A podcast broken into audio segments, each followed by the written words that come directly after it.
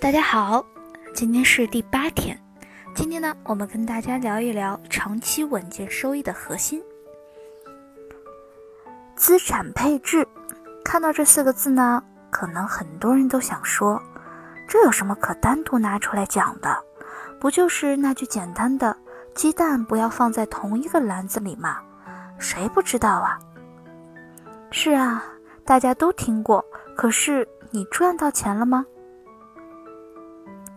其实问题的核心还是在于你究竟懂到什么程度，以及能否从知道到做到，最终实现赚到。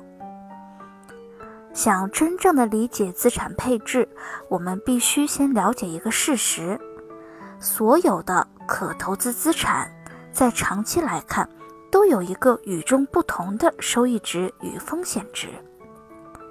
比如说。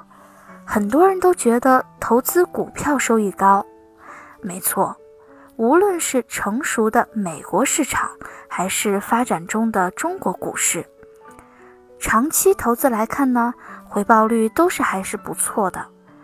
这其实取决于经济发展的整体趋势是向前的，而且呢，企业未来的盈利预期会为投资者带来稳定的分红以及股价的提升。但与此同时，相对高回报的表面下，也暗含着高风险。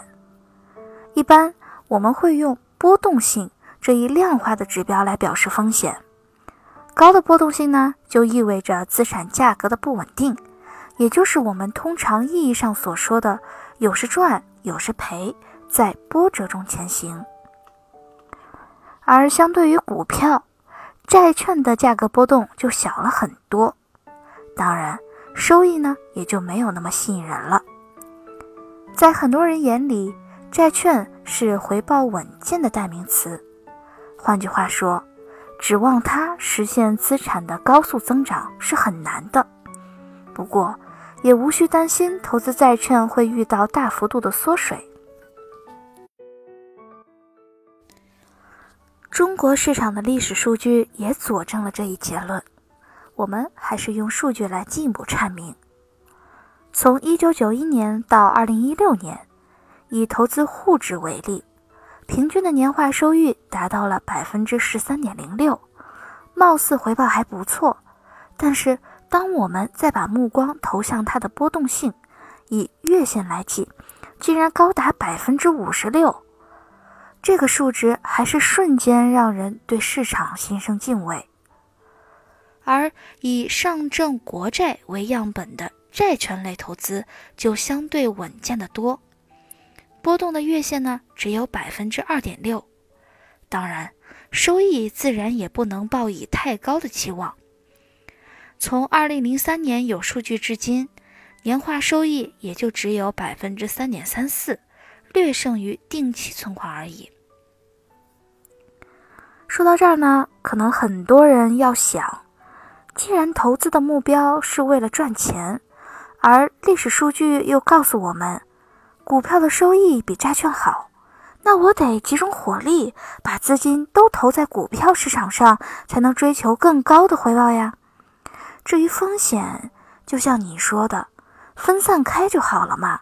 我当然也不会傻到把鸡蛋放在同一个篮子里，我分散着买十只或者更多只股票不就可以了吗？你看，这就是你总赚不到钱的问题所在。所谓的分散投资，并不是指你在同一资产类别中的分散，比如把资金都拿去买股票，买不同公司的股票。这种做法呢，只是让你完全的暴露在了市场下跌的风险中，无法规避掉系统风险。比如，二零一五年六月，A 股在达到了五千一百七十八点之后，迅速下跌至三千点左右。在这个阶段呢，无论你是分散了十只股票，还是一百只股票，都难逃被收割的风险。再比如，你认为 P to P 的收益高于投资债券，但也知道有跑路的风险，于是把资金分散到了十家 P2P 公司的产品上。这些做法都不是把鸡蛋放到不同的篮子里，而只是把鸡蛋用塑料袋分好，放在了同一个篮子里。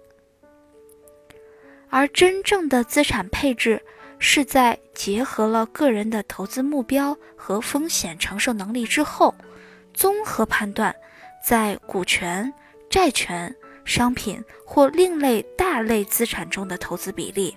进行大类资产的分散，比如只是做股权加债权，这种最简单的配置就会起到至少两个效果。第一个效果是可以降低单一资产的投资风险，实现风险可控。通常股票市场大涨的时候，债券市场的表现就会相对差一些，而股市下跌。债市的表现就会相对较好，比如二零一五年下半年，股市是震荡下行的，而此时债券却迎来了一轮小牛市的上涨。如果我们的整体投资组合有股有债，那么我们既不会在股市上涨时错过赚取收益的机会，也会在股市下跌时。保持风险相对可控，虽然股市跌了，但债市涨了，收益不会太过难看。分散配置的第二个效果是实现操作层面的可控。我们都知道，股市波动大，债市波动小。如果我们全仓在股市，上涨倒还好，一旦遇到市场震荡下跌，只能被动地看着自己的资产每天缩水，或者把心一横，忍痛止损。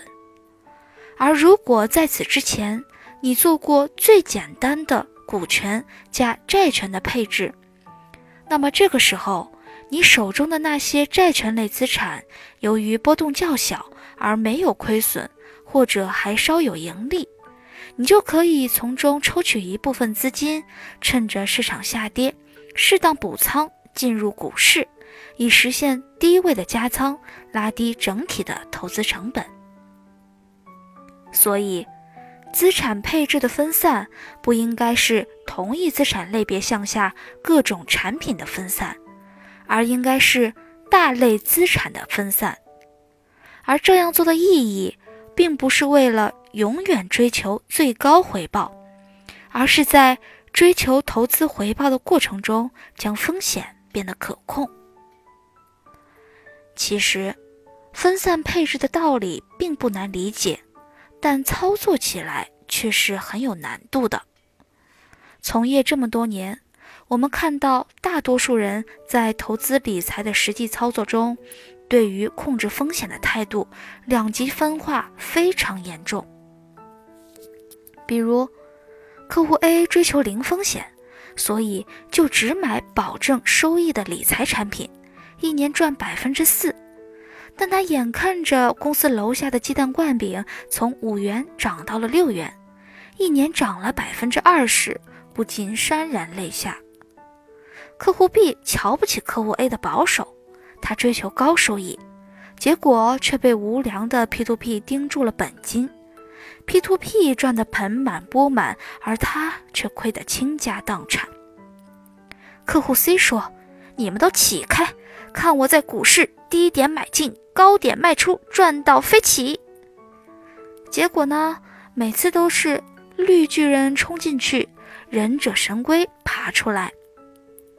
客户 D 比较低调，亏成了忍者神龟的时候，安慰自己是个长期投资者。默默发誓说，股市早晚能涨回来，等我回本我就卖，再也不玩了。但当股指涨回本的时候，他又忘了自己当年的承诺，双眼冒绿光的想：不赚点就卖，怎么对得起我潜伏这么多年？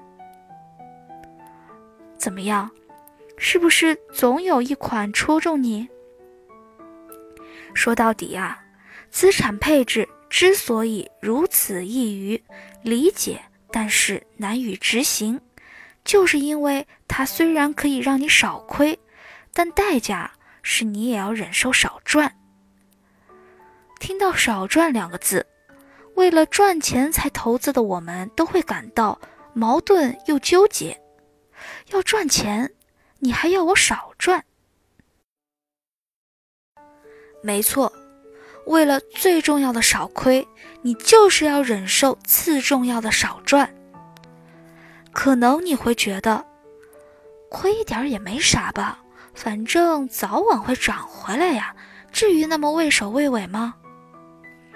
那我就来考考你，如果你亏损百分之十，想要回本的话，需要涨多少才行呢？是百分之十吗？错，需要涨百分之十一点十一。而如果你亏了百分之五十，回本要涨多少呢？这个答案是百分之百。如果你亏了百分之九十，还想要回本，这个答案是多少呢？这个答案是百分之九百。听到这里，你是不是好想再向天借五百年呢？其实也正是因为没有人能够完全的准确预测接下来市场是涨还是跌，所以为了避免激进的单一投资可能带来的亏损，将我们拖入无尽的等待，我们必须要忍受适当的少赚，在长期的投资过程中稳步积累，实现整体资产的保值和增值。当然了，分散投资。除了在大类资产中做到分散之外，在时间上也要相应的做好分散，最好不要将手中的资金一次性全仓投入，而应该有计划的分期分批建仓。同时，对于平日里现金流的结余，也应该做好管理，利用定投的方式。在坚持长期投资的道路上，拉低成本，提升收益。这一部分我们会在后面的章节做更详细的讲解。另外，分散投资还可以在区域分散上做做文章，比如说，不仅仅把投资局限在国内市场，还可以适度的参与海外市场。在规避单一市场投资风险的同时，也可以分散单一货币的投资风险。看到这里，如果你理解了鸡蛋要放在不同的篮子里，鸡蛋不能一次性都放到篮子里，以及鸡蛋篮子不能放在同一个地方，那么你也应该懂得了，在资产投资的策略上。资产配置的核心即是分散投资，如何帮助我们在变化莫测的市场上做到进可攻、退可守？你也就了解了科学理财的第一步。房子的地基打得差不多了，接下来我们要着手盖房子了。第八天的总结：分散投资。